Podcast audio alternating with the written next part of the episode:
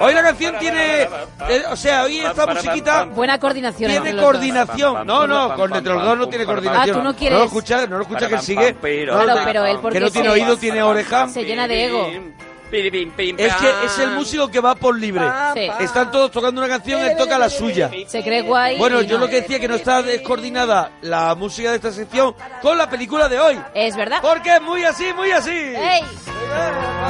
Pa, pa, pa. Aunque hay rock and roll, Sí, hombre, mucho rock and roll. aunque hay rock and roll, hay rollo Elvis, pero esta canción también viene bien. Pero viene bien porque te da a ti la gana. o Sí, sea, porque no- es divertido, porque sí, es pero es divertido. que justo esta película no tiene nada de Nada. música divertida. No, porque mira, el, el propio compositor es Maurice Jarre. Maurice Jarre, que es uno ¿Se de llama los... Maurice Jarre? Maurice Jarre, sí. Ah, pues yo decía, el hijo era. Jean-Michel Jarre. Pues eso. Jarre. Ah, Maurice Jarre. que acababa de ganar el Oscar. eh, o sea, fíjate el nivel de Pasaje, contratar pasaje a la India. por pasaje a la India. Acababa de ganar el Oscar, lo había ganado ya por, fíjate qué tontería, Por de Arabia, sí. por eh, Doctor Cibago. Doctor Zivago. Había compuesto El Día Más Largo, una de las películas Sí. míticas de, de- de guerra, La Noche de los Generales. Bueno, Sí. este era el Todo nivel lo que de estos decir que tíos. son clásicos épicos y yo Claro. creo que es los hermanos, los digo los eh, los Zucker, los hermanos Zucker y el otro. Y Gene Abrams, sí. Eso, los hermanos Zucker y el otro lo que dicen es, ¿por qué no coger Arthur Abrams. Eso, ¿por qué no coger al tío que hace la mejor música épica No. para esta cosa nuestra que, que, que está y, eh, o sea, que es una cosa épica pero de risa? Claro, eso es lo que marca, sin darnos cuenta, marca el nivel de esta película, ¿no? Ya en la anterior que habían hecho, en Aterriza Ujú. como puedas, habían cogido a otro de los grandes compositores de música épica, Elmer Bernstein, al tío que había hecho, por ejemplo, la música de La Gran Evasión o la música de Los Siete Magníficos. Sí. Bueno, un, un auténtico genio consideradísimo y le habían cogido para una peli de chufla, ¿no? Esa es la... Seguramente lo que marca la diferencia es que no hay música de chufla, no están durante en ningún momento de la película la música te está diciendo, eh, Sí, sí, no, que no, esto no. es gracioso. Y no, no, no, no, De y hay hecho, tú te tamborci- escuchas. tamborcitos Claro. de tipo La Gran Evasión. Sí, y, y si, eh, por ejemplo, Claro, claro, hay un momento mm, que es prácticamente una parodia de la Gran Evasión. Eso es. Y, y, eh, y suena música muy parecida a la Gran Evasión. Y hay momentos de música de muchas películas bélicas, pero en ningún momento te vas a encontrar, sin que tú lo notes, porque el espectador no tiene por qué notar eso, pero no te vas a encontrar una musiquita que te indica aquí es donde hay que reírse. No, no, no. No, no, no, no, no, porque aquí el delirio está establecido y, Eso es. y la música lo que hace es que frenar, frenar un poco. Yo, La yo creo música que- le da yo creo prestigio que a ese humor. Claro, que sería como esas risas de latas que son insoportables, ¿no? eso pues es. igual. Oye, los Zaz, ¿de dónde sale esta gente? Gia, eh, Gene Abrams y, y los Zucker, ¿no? Los hermanos Zucker habían hecho Aterriza como pueda. Yo no sé de dónde vienen. Sí. La verdad no tengo esa información de dónde Mira, vienen. ellos vienen, ellos nacen en el teatro, se Ajá. inventan un, un tipo de teatro que se llama eh, teatro absurder, ¿no? Ajá. Que va un poco más allá del teatro del absurdo de Ionesco y todo eso. Es una parodia del teatro del absurdo de Ionesco, ¿no? Y hacen, eh, forman una compañía de teatro que se llama el Kentucky Fried eh, Theater, en el que hacen este tipo de bromas El ya. teatro del pollo frito. Eso es, Kentucky Fried Chicken, pues Kentucky, no, ni siquiera Kentucky Fried eh, Theater, o sea, el teatro eh, teatro frito de Kentucky. Sería Ajá, la traducción. Kentucky, eh, es verdad, el teatro frito de Kentucky, Eso vale, es. en vez del pollo frito. Tienen tanto éxito con esta, con esta representación que la llevan por, por todos los Estados Unidos y se convierten en un grupo mítico que inmediatamente eh, John Landing, John Landis los contrata para que sean sus guionistas y escriban una película que aquí en España no es conocida y es completamente recomendable porque aquí los conocemos a partir de Aterriza como puedas, Sí. pero hacen una película que se llama Kentucky Fried Movie, ¿eh? Que es un- una adaptación de lo que de ellos los habían estado que hacía que John Landis dice esto lo voy a llevar yo al esto cine. lo llevo yo y lo dirijo yo. Vale. Y ellos lo que hacen es, a partir de lo que aprenden de, de John Landis, pues empezar a llevar su estilo, ese estilo absurder que habían eh, que habían creado ellos, llevarlo a su primera película, que es este es este aterriza, como, pueda, puedas, ¿no? luego haría aterriza como pueda dos en el No. 80 no No, esa no, es ah, de ellos. Ah, no es de No, ellos. no, No, no, es no, verdad, no. es verdad, no es de ellos. no es de ellos. puedas, es de no es de Ken ellos. Finkelman. Mm, no, no, no, Es verdad, ellos- verdad, verdad. Ellos verdad. de hecho No, hicieron que- bromas en me- Agárralo como puedas sobre la secuela de Aterriza como puedas que Claro. era pésima. Tenía aquí una lista de películas que empiezan a, a ser como esa, ¿no? Mm. De la loca historia de, de la galaxia de Mel Brooks, que es un poco al También- estilo también de va por ahí. eh, eh, Hot Shot, que es de sí de Abrams, Sí, esa es- solo. Luego ellos, ellos prácticamente hacen esta película, hacen eh, Por favor, maten a mi mujer, Sí. con Danny DeVito y Betty Midler. Hacen, después de Top Secret, hacen la primera de Agárralo como puedas y ya no vuelven a hacer nada juntos, los tres. Ya todo lo que tenemos después es o bien de Abrams o bien de Zucker. Sí, bueno, Zucker, David, David Zucker se David pone más serio y no, hace no, Ghost. David Zucker es el que hace agarrarlo como Ah, pues puedas. entonces será Eso es. el otro, el Eso que- es. Y Jerry Zucker es el que hace Ghost. El que hace Ghost, Y es. hace el primer caballero, por ejemplo, que y después recupera otra vez la risa. Se le viene otra vez al cuerpo la, la- risa, la risa a la cara. y hace Scary Movie 3, Scary Movie 4 y ha sido guionista de, de la 5 y Ellos mismos como, como grupo tienen este Kentucky Fried Movie, eh, tienen eh, Aterriza como puedas, tienen Top Secret y luego tienen la primera de Agárralo como puedas. Esas la- son las que hacen juntos. Y luego después ya digamos que la franquicia de Agárralo como puedas vive sola y ellos se van dedicando cada uno a lo que, a lo que les da la gana, ¿no? Hoy tenemos esa película que tú decías antes, cuando termina Aterriza como puedas, evidentemente los productores de la Paramount lo primero que quieren es,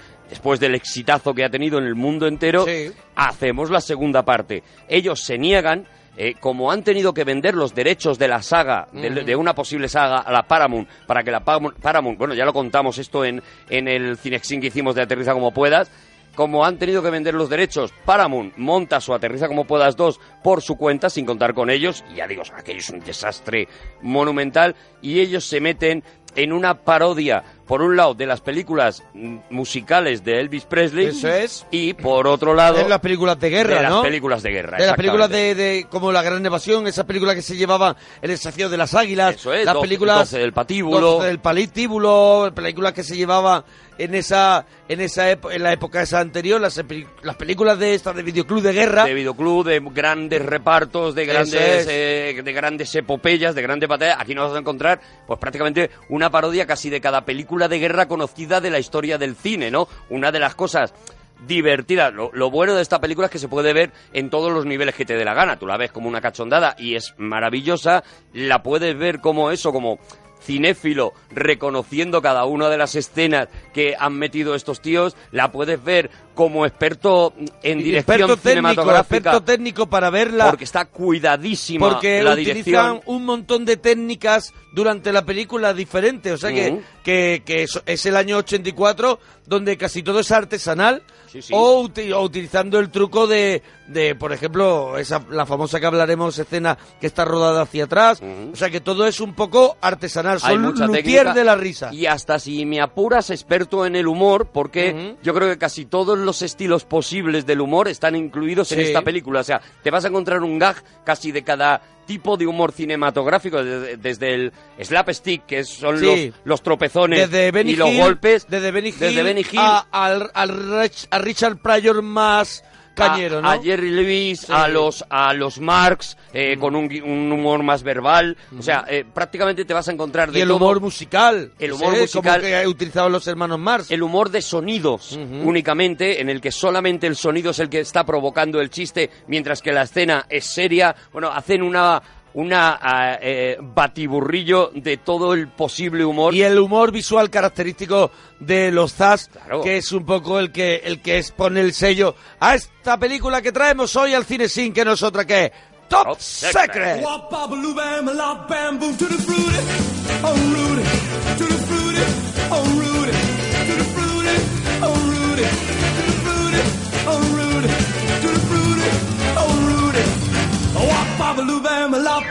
Además con el estreno en pantalla de alguien muy goloso, Gemma muy goloso. Goloso en, Hay el, que en re- el sentido es- de comer. Eso es, hombre, ahora se ha puesto muy Claro, en ahora el- se ha en el puesto- 84, Eh, cuidado, en el cuidado, en el 84. 84. ¿Era un sex Sí, symbol o no? Era un sex symbol. Val Y- Kilmer. Efectivamente, y, y mucha gente que no haya visto la película y con el Cinexin la vea, te digo yo que va a buscar cómo es Val Kilmer en 2015 seguro porque, bueno, te esperas A que ver, sea un señor Va- que se haya conservado bien ver, y no. Val Kilmer se ha comido a parte del reparto de Top Secret ahora mismo. Pero, hombre, sus, eh, han pasado del 84 treinta y tantos años. Hombre, pero te puedes cuidar. te puedes también, cuidar, ¿eh? sí, te puedes poner menos de pan bimbo. Bueno, a ver, Val Kilmer es un poco eh, es un poco víctima de sí mismo en ese sentido, ¿no? Ten en cuenta que Val Kilmer lo cogen los Zaz en, eh, que lo ven actuando en el teatro, En el teatro, y sí. ven a un actorazo al, del que se habla en Hollywood en aquel momento como el sucesor de Robert De Niro, es decir, un tío con unas con una potencia en escena absolutamente brutal. eh, él empieza haciendo esta película, luego mm, eh, hace inmediatamente después también otra comedia, Escuela de Genios, en la que ya tiene La un- vi en el cine también. un reto Escuela interpretativo un poquito más allá y luego hace auténticas maravillas como la película de los Doors en la que hace un Jim Morrison Sí, espectacular. espectacular, la película de Oliver Stone, o sea, es un actor absolutamente prodigioso pero un actor que eh, precisamente por haber empezado tan joven A mí y me parece por que tiene haber peliculones, ¿eh? Claro, claro, no, no, no. Eh, tú te pones a repasar la filmografía de Val Kilmer y hay auténtica salía en Hit, por ejemplo? gloria. Sale en Hit y hace un papelón Ah, también en Hit. Es que, es que me, me empiezo a acordar de Val Kilmer y Val Kilmer No, no. a mí siempre me ha dado gloria. El Yo problema y lo que me da un poco de rabia Que es esté gordo, a mí me no, da igual. No, que se haya quedado esa, Ah. esa imagen. Eh, sobre todo a partir de que hace el Batman Forever este y, y cae en picado en, en la imagen de la gente, ¿no? Y cae un poco en desgracia, que se nos olvide que Val Kilmer es un actorazo Sí, a como la me- copa de un a pino. mí me sigue y me da un poco de rabia la futilidad de decir, ya, pero ahora está gordo. Bueno, no, muy no, bien. no. Yo he visto Es un actorazo hace poco películas de Val Kilmer, de las últimas, y me gusta. A mí su presencia me atrapa. Y es aquí cuando menos me gusta Val Kilmer. Lo que el Val ocurre- Kilmer adolescente a mí no me engancha mucho. Aquí me hace gracia, pero el, el, el maduro, el Val Kilmer maduro, está espectacular a partir de Hit. Lo que ocurre es que eh, justo en, además en el rodaje de una de esas películas eh, eh, traumáticas para todo el mundo que participó en ella, en la, famosa, el famoso remake de La isla del Doctor Muró, en la que además por primera vez iba a juntar con Marlon Brando, Marlon aquello fue un desastre monumental. Y la actitud de él, eh, eh, precisamente como te decía, por haber empezado tan joven y por haber sido considerado un genio, eh, se volvió un idiota.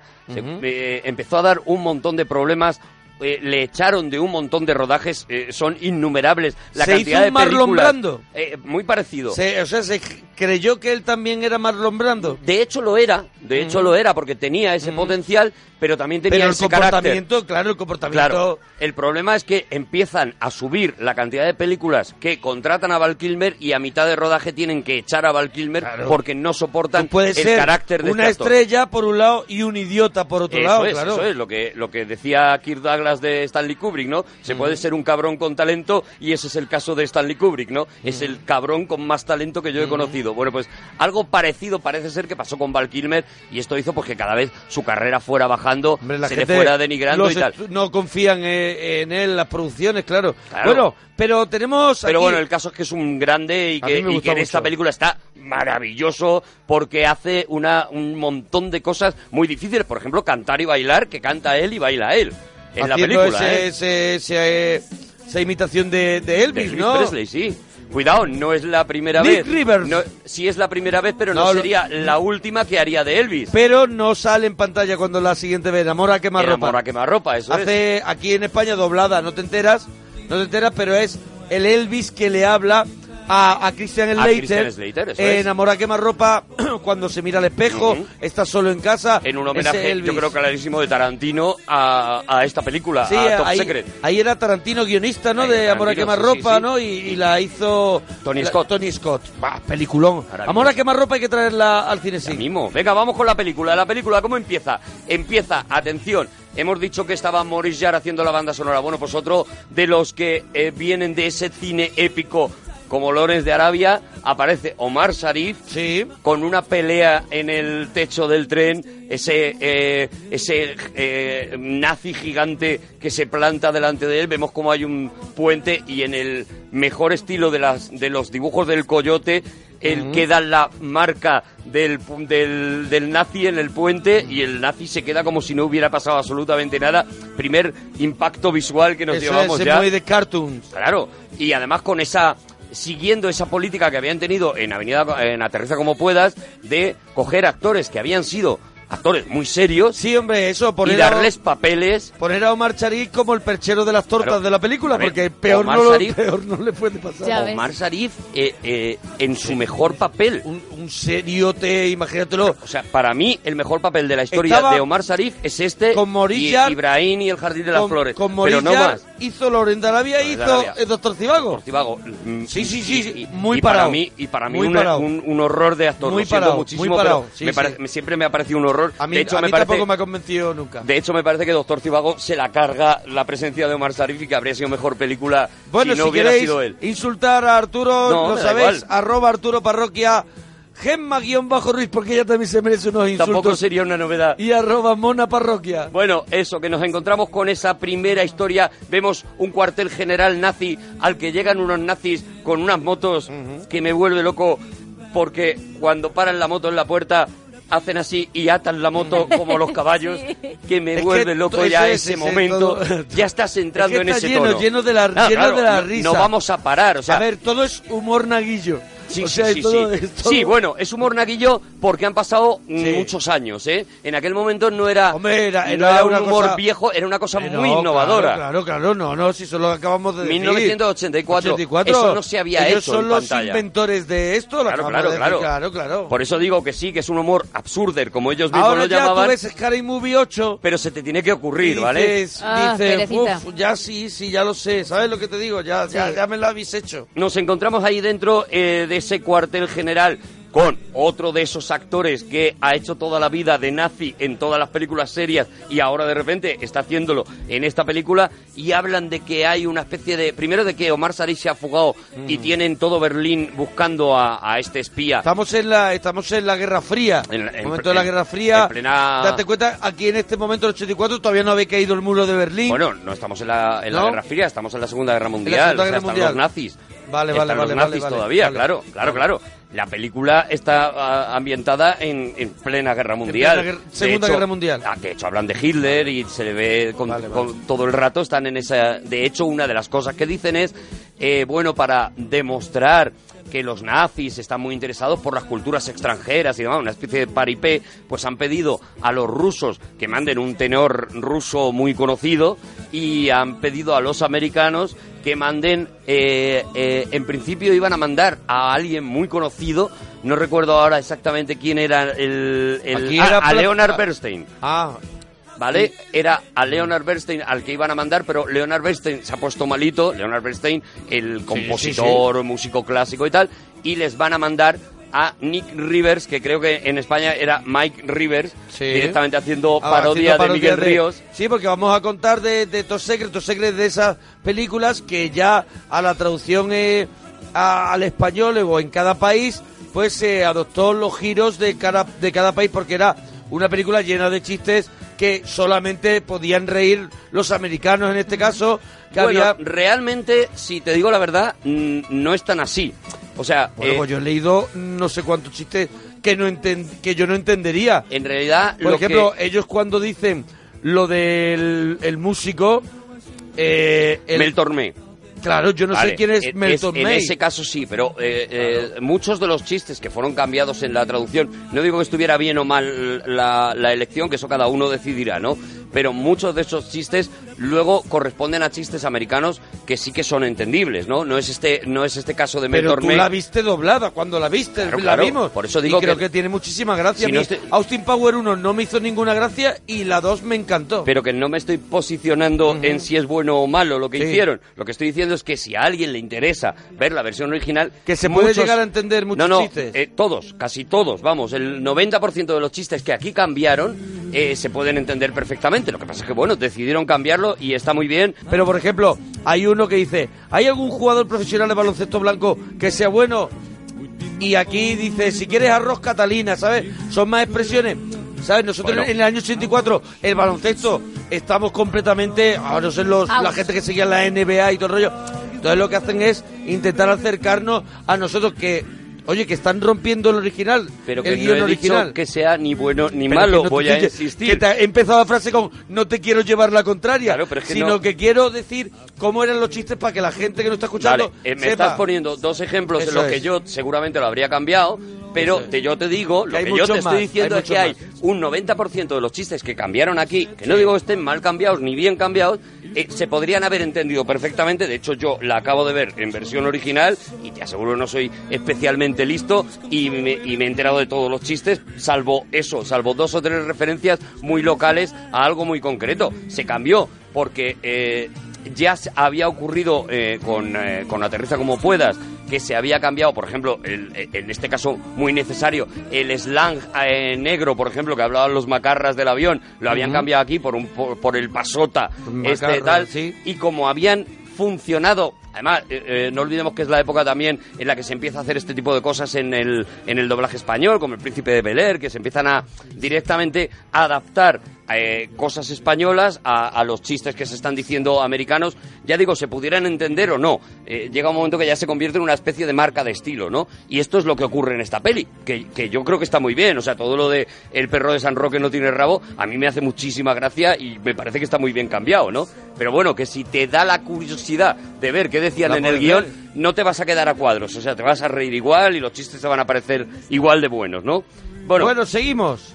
Eso, eh, conocemos a Nick Rivers, a este, o a este Mike Rivers, este que es Val Kilmer, esta- este trasunto de Elvis Presley, y ahí es donde empieza la película. La película empieza, eh, parece que es una película de guerra eh, que va a ser evidentemente muy proamericana, y ahí es otra de esas cosas que hacen muy bien los ZAD, porque empieza con esa especie de videoclip de, de unos surferos con una música muy, muy, de, muy de surf también Sí, sí, una- un rollo Beach Boys. una cosa muy Beach Boys y sin embargo son surferos que llevan armas y que disparan y que no sé qué, Sí, claro, se están riendo Y hacen- continuamente claro, de la las que- películas de guerra serias. Y ya 12 del patíbulo hablábamos que tenía un poquito, o sea, que era una película que nacía en contra de la guerra y por eso metían el humor y la gente no lo entendió. Aquí van directamente a saco a, a- a hacer risa de la guerra. Y darle un palo también a los americanos. En 1984 hay una gran polémica en Estados Unidos sobre el, uso de las Reagan, armas. ¿no? Rollo Reagan, Claro, Reagan, está- estamos es- en Reagan. Están en pleno Reagan. Porque eso no había caído el muro de Berlín, estamos en Reagan. Claro, claro. Estamos en pleno Reagan, estamos en plena polémica sobre el uso de las armas. Está Charlton Heston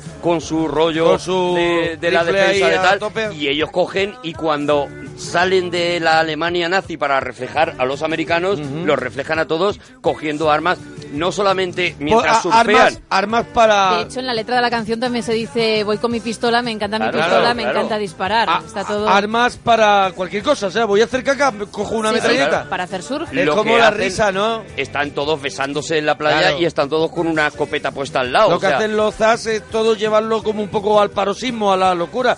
Todo es tirarlo tanto, tanto, tanto para ridiculizarlo. la claro. parodia, lo- Claro. la esencia de la parodia, ¿no? Y aquí ya digo, porque, porque bueno, evidentemente los chistes que nos gustan no los conocemos todos, pero este tipo de sutilezas a lo mejor Sí, sí, es sí. la que alguien que no ha A visto ver, es la una peli- película que todavía tú vuelves a ver Top Secret y descubres cosas Eso nuevas. es, eso es. Porque está llenísima de, de- de momentos y de, y de, sobre todo, de segundos planos donde está ocurriendo cosas que son de risa. Es maravilloso, por ejemplo, aquí empiezan a sobreponerse sobre estos surferos eh, un montón de revistas que tienen todas la cara de Val Kilmer. Sí, a pues, modo de videoclip. pa, Para pa, dejar pa, muy pa. claro que Val Kilmer lo está petando, ¿no? Aparece el Billboard este con los Sí. tres primeros temas Sí, son de son Val de Kilmer él. y ya lo maravilloso es el cartel del Madison Square Garden Mm. que pone esta noche Mick Rivers, Stevie Wonder, Linda Ronstadt y si hay tiempo Mm. Frank Sinatra. Sí, sí, sí. sí, sí, sí.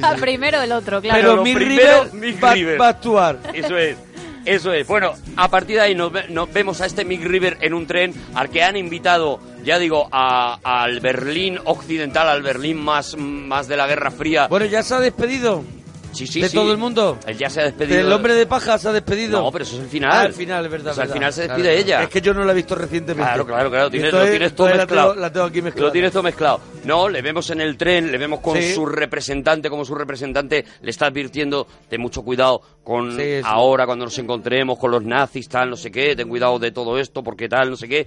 Y efectivamente le paran, les pide los papeles, él le, le suelta una chulería también absolutamente absurda, porque hay mucho absurdo. O sea, eh, eh, Sí, sí, que la película camina, tú te vas camina a lo loco. Se va a un extremo, o sea, Sí, sí, tú te a vas a acordar, sobre todo las primeras veces que la has visto, de los chistes, digamos, más eh, eh, obvios o más visuales, pero luego hay un montón de momentos absolutamente absurdos. Ahí vemos ese andén de tren que, que, luego que des- que echa a andar. Que echa a andar el andén. Es que antes le Porque hemos por eso visto... se llama andén.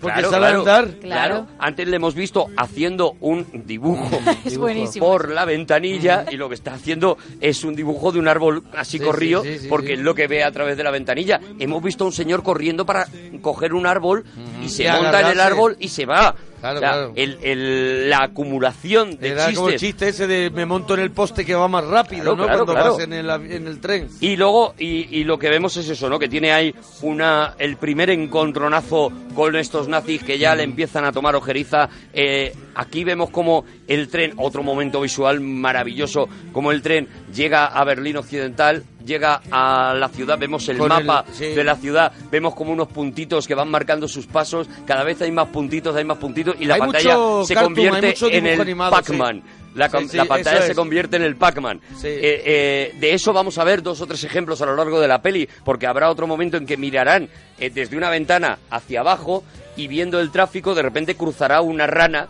es, Mm, que el- es ese el tráfico. Frog, el Frogen. Frog, ¿Cómo era Froggen? No recuerdo el nombre. No sé video- qué Frog, el- no el- me acuerdo. El, el videojuego. Sí, sí, el videojuego Era de una la rana que tenía que cruzar sí, la mucha carretera. gente ahora dirá, En sí, sí, es de la rana. En esta ¿Cuál son es? hamsters, ¿no? Yo creo. En este, en Top Secret. No lo sé, Cuando yo se creo- asoma la, la ser, puede chica. No, a ver, cuando se asoma ve los ratones, pero eso es después. Ah, Sí, vale, eso es vosotros después. Eso después. antes. Esto es la rana. El juego de la rana Eso- estaba. este es el videojuego que se estaba ve cuando ella se en los recreativos cuando nosotros éramos niños, que era una rana que tenía que cruzar una carretera montando en los coches sin ser atropellada y pasar a la otra acera. Era un mítico de los videojuegos. Bueno, y aquí eh, directamente vamos a llegar a, a eso, vamos a llegar al Berlín Occidental y vamos a recuperar al personaje de Omar, De Omar Sharif, Sharif. que llega se el momento- acerca, eso es, y va- Vamos a llega- escucharlo, vamos a un ¿no, momento mítico. Vamos a escuchar mítico. ese minuto de gloria, claro que Ese sí. minutito. Dígame, ¿el perro de San Roque tiene rabo? Sé de buena pinta que Ramón Ramírez se lo ha cortado. Ha habido follón en el Berlín Express. Sabían que yo viajaba en ese tren. Sospechamos que hay un traidor infiltrado en la resistencia. Sin embargo, hay que seguir adelante. Es mucho lo que nos jugamos. Artículos de coña. Huela esta flor, caballero. En una fiesta es el desmadre. ¡Qué cachondez! ¿eh? Los alemanes están preparando algo. No hay tiempo que perder. ¿Se sabe en qué lugar tienen encerrado al doctor Flamón? Y este burrito, sin riesgo de cáncer, pero te mata de risa. ¡Qué cachondeo! ¿eh? Cosa fina. Ignoramos dónde tienen al doctor Flamón, pero sabemos que le están forzando a construir un arma secreta. ¿Hay instrucciones para mí? Tenga, tenga, pruébelo. Jabón para afeitarse y para ser el rey de las fiestas. Vaya usted esta noche al ballet. Tenga su entrada. Conocerá al jefe de la resistencia. Le llaman la antorcha. Le espera en el restaurante al pan pan y al vino vino. Está en la calle Lenin, antes Hitler. Buena suerte, amigo. Y cuide su aspecto, es importante. Espere. Se le ha caído un zurullo de coña. Zurullo. Yo no trabajo ese artículo. Maravilla. Mira, Qué momento más maravilloso. este es uno de los casos, por ejemplo, en el que la traducción Sí. mejora el chiste de... ¿Cuál era el chiste? El, el- el chiste cuando le dice se le ha caído Un un, zurullo de zurullo de, coña. coña. era simplemente no es mío. Y Claro. a mí me parece que es mucho mejor. Yo, Yo no, trabajo, trabajo ese, ese artículo. artículo. ¿Sabes? Por eso digo Aparte- que hay una de cal y otra de Y arena. aparte que me gusta mucho el acento forzado de yo no trabajo este artículo, que eso... Eso sí está en la versión original. Sí, sí Todos está hacen de ruso forzado. De ruso y forzado, hacen de forzado. francés mal. Y, bueno y eso, es muy gracioso Yo no también. trabajo este artículo y, y se queda con la, con la mierda de verdad en la mano. Que es Sí, que pero fíjate es cómo es, histórico. cómo es el humor de los ZAD cómo, cómo es de, de cuidado Mm. que el, la cámara la cámara coge la muñeca Sí, sí, sí. De, eh, de Omar Sarif y no vemos el artículo. Sí, o sea, claro. eh, no vemos una mierda de sabemos que perro se en queda la mano. con ella en la mano. Claro, pero eh, seguramente otros, eh, otros hombre. zafios habrían cogido, porque es irresistible ver a un tío con una mierda en la mano y seguramente pensarán, es mucho más gracioso si se le ve con la mierda en la mano. A ver, luego después lo que viene es eh, otra escena que tampoco vamos a olvidar, o sea, el, le han contado, han contado algo en la conversación de que tienen a un doctor Flamón que lo tienen encerrado y que alguien está buscándole que le quieren recuperar. Lo siguiente que vamos a ver es la otra gran escena para mí de Omar Sarif, que es cuando se mete en un coche y de repente lo Lo, lo hacen una sardina. y lo meten pequeñito. Que para a poder hacer esa escena, eh, eh, pues cogieron una persona pequeña, claro, y lo que tenía era una careta Eso de Omar dicen, Sarif. Eso es lo que dicen. Yo tengo una foto que la voy a colgar, Sí. ¿vale? Para que la veáis. Yo creo que es muy, muy, muy parecido a Omar Sharif, pero dicen que es una careta. No, cuando anda, sí es una careta. Cuando, llega ya a la está en habitación, el suelo, cuando llega a la habitación, ta- ¿os acordáis cuando llega a la Sí, habitación? Aquí la tengo. cuando está Aquí la tengo. Cuando llega a la habitación es enteramente él. Lo, es una careta muy, muy bien hecha, Es ¿eh? una careta muy Porque bien vemos hecha. las piernecitas de, de- Cuela, del cuela. señor que, que es enano y Sí. que tiene y que tiene la, la, la careta, pero, pero es que es real. Pero bueno, porque la- me imagino, yo la estoy viendo ahora mismo también, y yo lo que me imagino La que voy a es eso. La cara recortada. Claro que La cara de una foto es la cara de una foto recortada. Eso es, eso que es es. cuando él aparece en la habitación, Claro. ¿sabes? Es ya está, porque luego ese. en el momento en que se tumba, Ya es pues él. ya, Ya está, sí ya es está. él, porque ya no le sacan los pies y Claro, ya él claro. puede estar ahí tumbado y sacando la cabeza por el agujerito cuando le está echando, la otra le está echando aceite para que se recupere porque está muy mal. Claro, Y- lo, lo han, lo han metido en, un- en una máquina esa que comprime que comprime la chatarra. Ujú, eso una es. máquina que comprime la chatarra y hace cuadrados de chatarra en los que han dejado un hueco como una lavadora para que Para la cabecita, para la, sí. para la carita, La carita. de Omar Sharif, que era un tío que, que hemos dicho venía de hacer el cine épico, de hacer Doctor Cibago, estaba de pronto metido en una lata. De repente lo tienes metido en una lata. Esa y es él la quiere, maravilla y de él esta quiere, gente. y él quiere, y él Claro, y quiere. acepta. Y todavía tendremos que ver a otro tío mítico del cine, que todavía lo tendremos que ver también haciendo, el chufla. también el chufla en esta claro. en esta película si es que esa era la magia de, de esta gente no bueno ya no te digo en la saga de aterriza como puedas que de agárralo como puedas perdón que ya eh, eh, los cameos eran ya absolutamente Claro, continuos claro. y totalmente y los, prestigiosos Y los y George Harrison Claro, y todo. Leslie Nielsen vienen de hacer cine de catástrofe, cine de épico, cine de verdad. Sí. Y claro, y son elegidos como diciendo, es que el contrapunto a la risa George Kennedy, sí. que George Kennedy, Mm. eh, que tú me hagas la que tú hagas esto es mucho más risa de que lo haga un humorista. Eso es, eso es. En el caso, por ejemplo, de Leslie Nielsen, es un actor que ha hecho un montón de películas, eh, Planeta Prohibido, por ejemplo, Mm. Sí. y tal, eh, en papeles serios y jamás ha triunfado porque como, como actor serio, pues eh, no quedaba bien. Era ah, Era un tío, pues bueno, Muy- un poquito postizo. Sí. Sin embargo, eso Claro, funciona eso maravillosamente, claro, en la risa. Y de hecho, pues el hombre se murió haciendo como puedas de todas las ¿Ves? versiones, ¿no? Se murió haciendo un cameo en Spanish Movie, En creo Spanish que fue. Movie, sí, sí, sí. Ahí fue, yo creo que de lo último que hizo. La penúltima película Sí, suya creo que fue. así. Y, y- pero vamos, que, se- que el resto de su carrera, a partir de que hace Agarra como puedas, lo que hace es acampa como puedas, 2001 despega como puedas, etcétera, Espía etcétera. como puedas. De hecho, ¿no? ya había películas que no se llamaban así, pero las llamaban La- aquí en, en España, ponían como puedas como porque sabíamos ya de qué iba el rollo. y te daba tranquilidad. Claro, claro, claro. También te comías marrones, ¿eh? Porque 2001 despega como puedas, película de Esa la ya que no la vi. él mismo, él mismo dijo, Claro. aquello no tenía ninguna gracia, o sea, imagínate cómo es aquello. Claro, tú te la comías porque ibas a ver a Leslie Nielsen y decías, es como las de Aterriza A como mí puedas. loca historia Y no. de la galaxia me hizo mucha gracia cuando la vi. Y después la volví a ver un poco de mayor y... Y, Y Regu.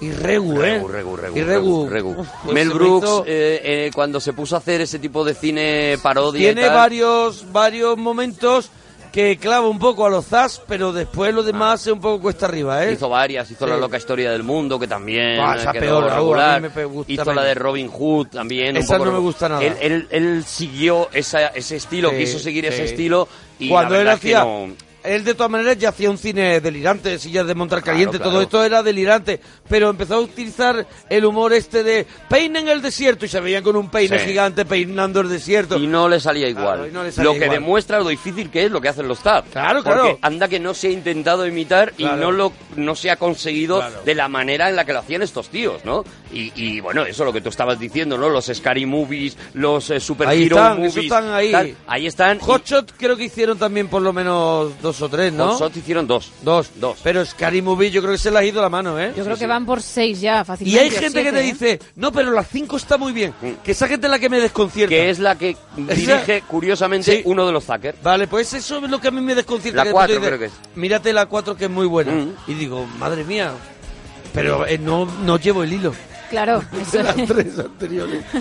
Bueno, Vamos. ¿qué? ¿Por dónde vamos? Siguiente lugar mítico también, ese, ese restaurante del hotel, ese restaurante lujoso, donde hay un montón de gente bailando el vals, donde vamos a, a recuperar a Val Kilmer, Sí. a Mike Rivers, que le llegan y le dicen, eh, es que no puede entrar así, usted necesita un traje de etiqueta para entrar y demás.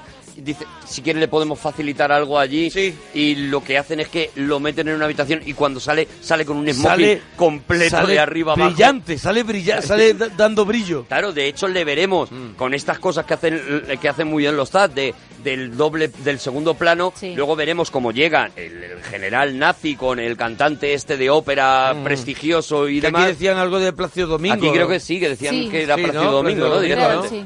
Bueno, pues eh, eh, eh, llegará y tal. Y en el fondo veremos a Val Kilmer en calzoncillo con un señor tomándole las medidas, para Sí. luego verle con el smoking, porque le ha hecho el smoking ahí, en Ahí esa- mismo, ahí ese mismo, ahí mismo. momento. Con una tricotosa. Y también veremos cómo aparece por fin la figura de la chica de la que va a ser la protagonista que aparece en eh, primero tiene una conversación Que- que- con que el señor de los artículos de coña Que se llamaba Lucy Gutiérrez. Yo siempre le he llamado Lucy Lucy, Gutiérrez, pero se llama Lucy Guterrich.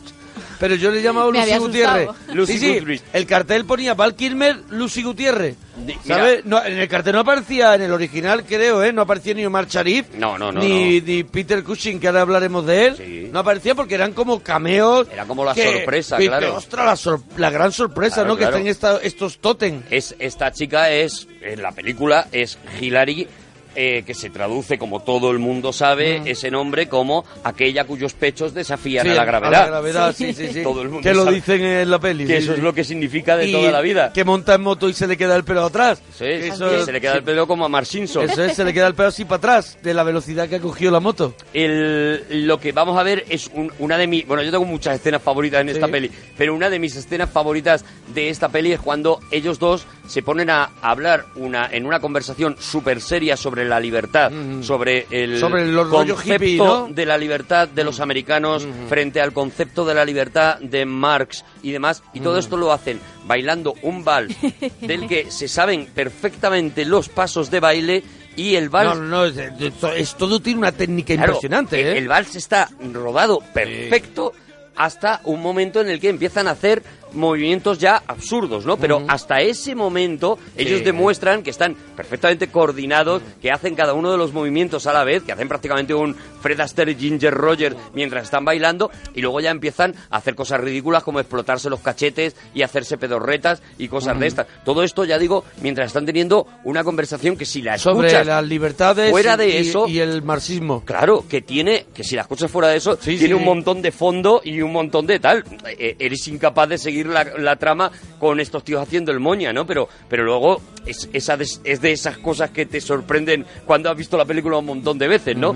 Aquí van a pasar un montón de cosas. Aquí es donde él se marca el tutti frutti con la banda de, Aquí es donde- de ancianos que Claro, están allí. aquí es donde la tira le da vueltas y la tira, ¿no? Eso será en el, En el siguiente. siguiente.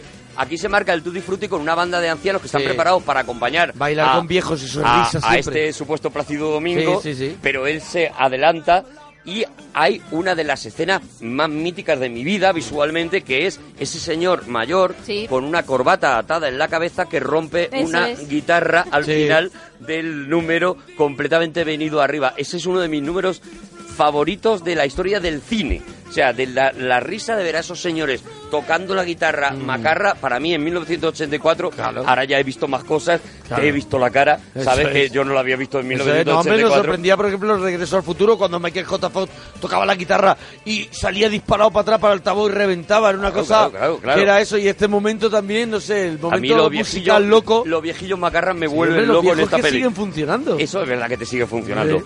Y luego lo que vamos a, a- a ver es, bueno, esa segunda parte, esa segunda escena de Omar Sharif ya apareciendo comprimido cuando la chica intenta a- arreglarle Mm. la vida, se acerca, pone sus pechos en la cara de Omar Sí. Sharif y sube la antena. Sube la antena del coche. También otro me parece, momento. Me parece gloria bendita. Otro momento maravilloso. Inmediatamente después, por eso es que se van acumulando los momentos geniales.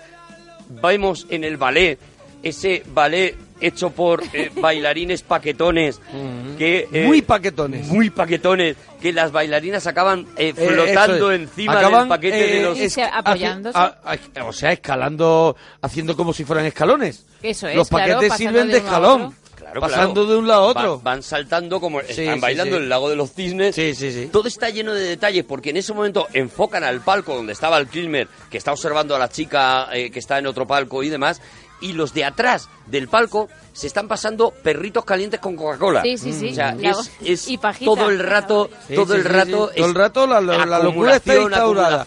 Te por eso esta película te la puedes ver millones de veces porque te va a estar gustando todo el rato, ¿no? Hay una pelea porque él, él observa que, que ese nazi que habíamos visto al principio atravesar el puente de un tren eh, está amenazando a la chica. Sí. Él se va a pelear con ella en una lucha que le aplasta la cara y la cara se le queda y se le con queda forma, a- ahí, con la forma de haberla estirado. con la forma No le vuelve a su ser hasta un ratito después. y ahí hay otro momento porque el, el nazi cae al patio de butacas y hay otro de esos momentos que me vuelven loco de los Zaz, que es cuando la gente entra en caos.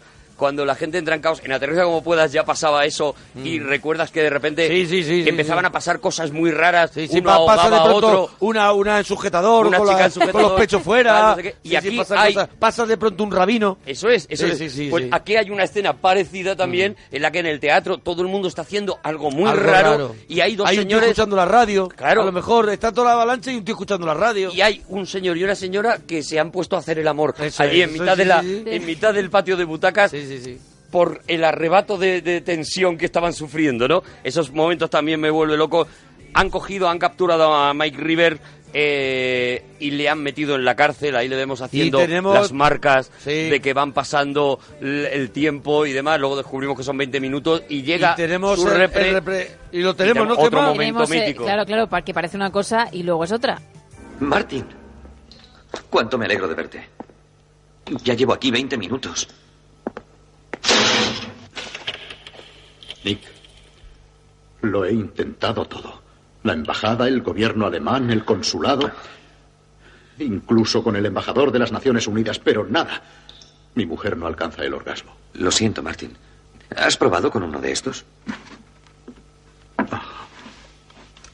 Ah, muchas gracias. Habrá que probarlo. Ahí está la, la, la escena mítica de su mujer no alcanza el orgasmo. y el anal intruder. El Another Intruder famoso. Eh, dijimos que íbamos a hacer Top Secret y creo que teníamos 37 tweets con lo del Anal Intruder. Teníamos con el yo no trabajo ese artículo y anal Anal intruder, Intruder. 28.000. Bueno, hay que decir, por ejemplo, que hay una foto en la celda de Val Kilmer.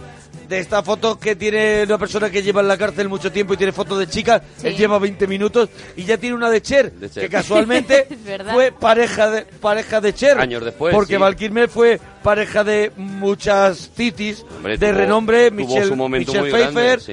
eh, Hannah, bueno, mucha gente, ¿no? Y entre ellas Cher, la de la Pero cuando señora Potato. pusieron la foto no no no, no, la conocía sido todavía, claro, eso es. claro. Era su primera película A la- Val a Kilmer. la larga Cher aquello- sí era famosa. Sí, sí, Cher, Claro, claro, mucho. pero él terminó siendo pareja de Cher. Oye, lo Yo creo que él ha sido prolífico. Lo siguiente que vemos es otra otra parodia también de muchas escenas que hemos visto de este camino hacia la silla eléctrica en la que el Sí. cura va recitando algo en latín. Lo que pasa es que aquí pues va recitando una frases eh, en latín una detrás de otra que no tienen ningún sentido, dice ipso facto, coitus interruptus y tal, y no sé qué, y al final queman al Todo cura obvio. en vez de... Sí, claro, sí, claro. Y al final queman al cura en vez de quemar a Mike Rivers. Y luego en lo que vamos es a, a eso, a, a- a otro de esos chistes que a mí me vuelve loco, que a Mike Rivers le advierten de que el coronel al que ha herido en ese teatro Sí. está muy grave y que si muere se juega la vida. Y en ese momento suena el teléfono. Coge el teléfono el coronel, el Ese es el coronel teléfono nazi. gigante, ¿no? No, no, no. No, eso este no, vendrá ese será después. después. Coge el teléfono el coronel nazi, dice sí, sí, sí, ¿qué sabemos de su estado? Ajá, muy bien. Comunícame si, comuníqueme si hay alguna variación en su estado. Cuelga, dice, ha muerto. Es otro de sí, esos sí, sí, chistes que yo no me olvidaré jamás. Que- y, a partir, y le pegan una paliza brutal a Val Kilmer. Bueno, brutal, brutal para la risa, claro, porque no es Claro. una película violenta. Que él consigue superar eh, imaginando que ha vuelto al colegio. Es otro de esos momentos también delirantes en los que se despierta de un sueño en el que ha- siente que ha vuelto al colegio y que no ha estudiado y que tiene que hacer un examen y cuando se da cuenta de que solo le están azotando dice, ay, menos mal. Y se queda peor. muy tranquilo, eso Podría es. ser peor. Podría ser peor, ¿no? Bueno, vamos a conocer también cómo el, el representante que se ha llevado el Anal Sí, Intruder al- al intruder. ha muerto. Sí. Y nos lo van y a... nos lo dejan ahí. Nos lo van a contar porque dice que, claro, que esto es una cosa difícil de entender para público de ahora, pero Sí. en su momento es verdad que determinadas partes del mundo tenían la corriente a, a 220 Eso es. y la Tú, por otra ejemplo, a 110. Yo he viajado hace años y tenías que necesitabas pedir unos enchufes. Claro, tenías que pedir un un- convertidor. Un, convertidor, una, una especie de transformador así, así cuadrado. Claro. Vaya, yo, yo de jovencito trabajaba en un hotel y me acuerdo que los teníamos, ¿sabes? Para, para, porque tenían otra corriente. En. Estados Unidos tenían menos corriente que en, en, en- en Berlín y entonces el, El Anal Anal Intruder Intruder se le fue de las manos. De hecho, muestran el Anal Intruder Sí. y lo que tiene es un plátano pelado en la punta que me parece sí, que no se puede decir más con menos. O sea, Sí, sí, no sí. se puede contar de una forma más elegante y a la vez bruta, ¿no?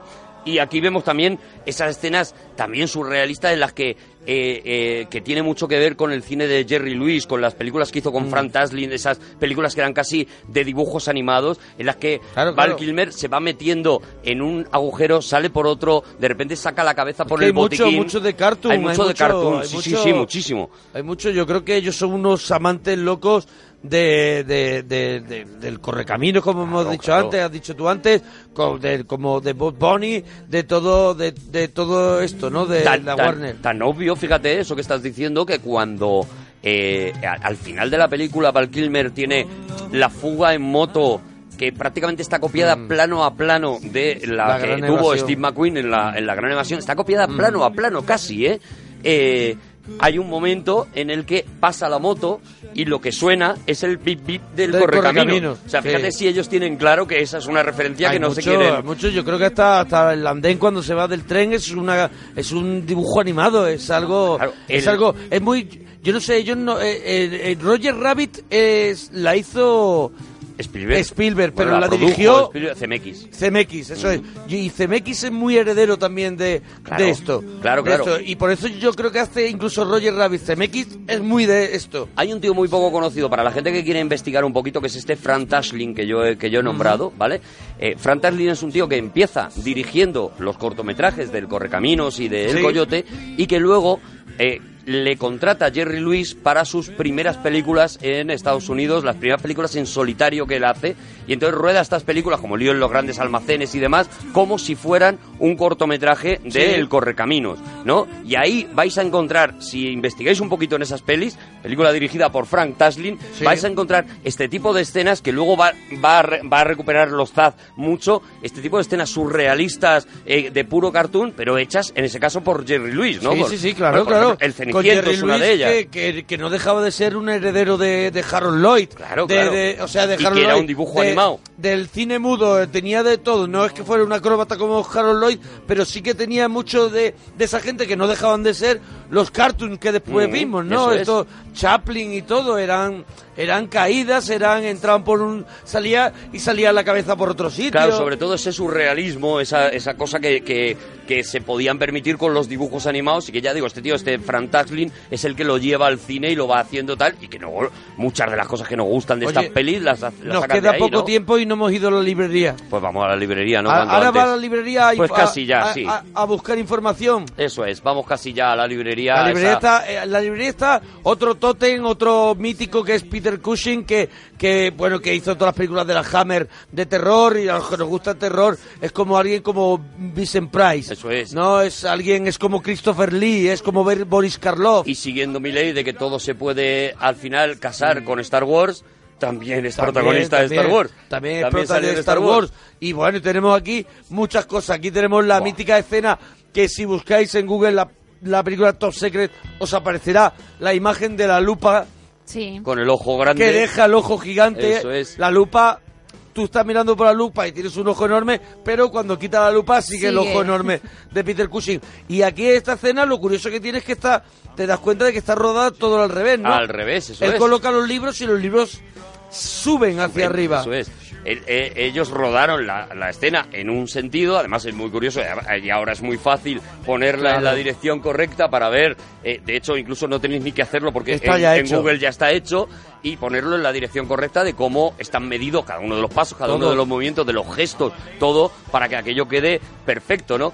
Es maravilloso para mí el final de la escena en la que se ve al perro, Al perro yendo. que es el único sí, que va es hacia el atrás. único ¿no? que va hacia atrás, ¿no? Mira, una curiosidad para la gente. Tú sabes que eh, los Zaz participaron en una en dos series que se llamaban Police Squad, de la que luego sacaron muy famosas. Agárralo en- como en- pueda. en- o sea, en Estados Unidos, ¿no? Claro. Eh, eh, estas series acababan siempre, una de, de las dos series... Por eso agárralo como pueda empieza con lo de la sirena Claro. de la policía. Porque ese- en realidad fue pasar al cine esa Mm. serie, fue lo que, lo que hicieron, una serie que ya que existe y que merece mucho la Poli- pena. Police Squad. Ahora que, ahora que Angie Tribeca ha recuperado esta serie, ha recuperado el espíritu del humor de los Zad, en el fondo está recuperando esto, ¿no? Bueno, pues en esa serie, eh, lo que hacían al final de la, en plan parodia, al final de cada capítulo, lo que hacían es que alguien contaba un chiste, como típica eh, eh, serie de los 80, alguien contaba el chiste, todos se reían y se quedaban petrificados. Pero no paraban la foto, o sea, no hacían la foto fija como normalmente hacían Sí, en estas series, sí. sino que de verdad los actores se quedaban petrificados. O sea, se separaban ellos. Separaban ellos.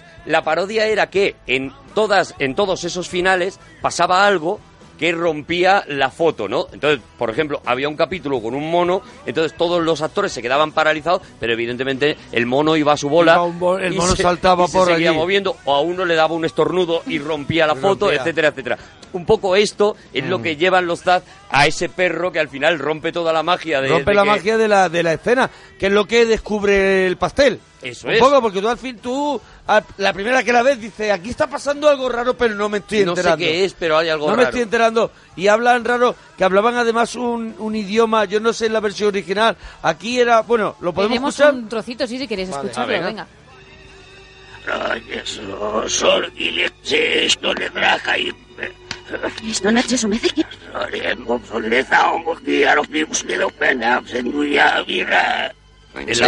hacia atrás.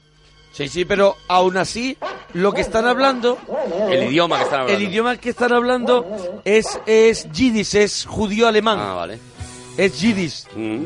Es, eh, a ver, en la versión original, el lenguaje que supuestamente es alemán, eh, realmente es, yi- es Yiddish. yiddish. Yo creo que está bien dicho, Sí. yiddish, que es un judío alemán, ¿no?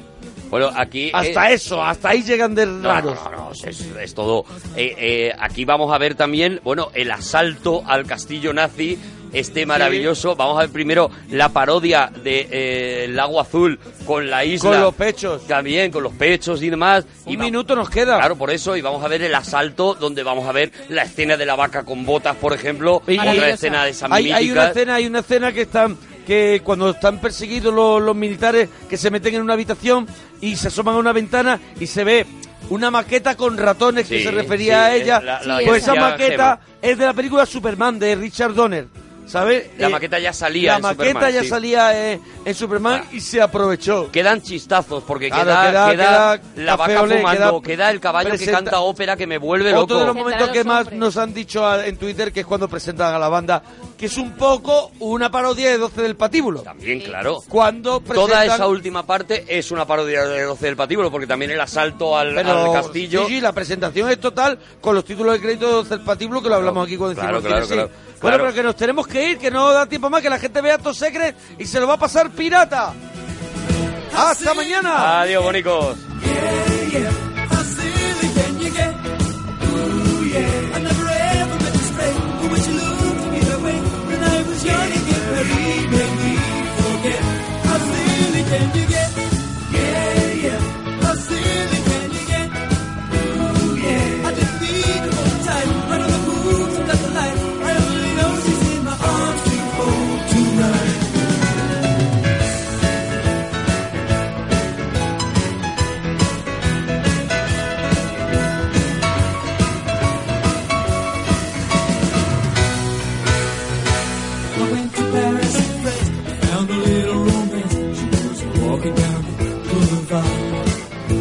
I should have been good. Never thought that I would be. A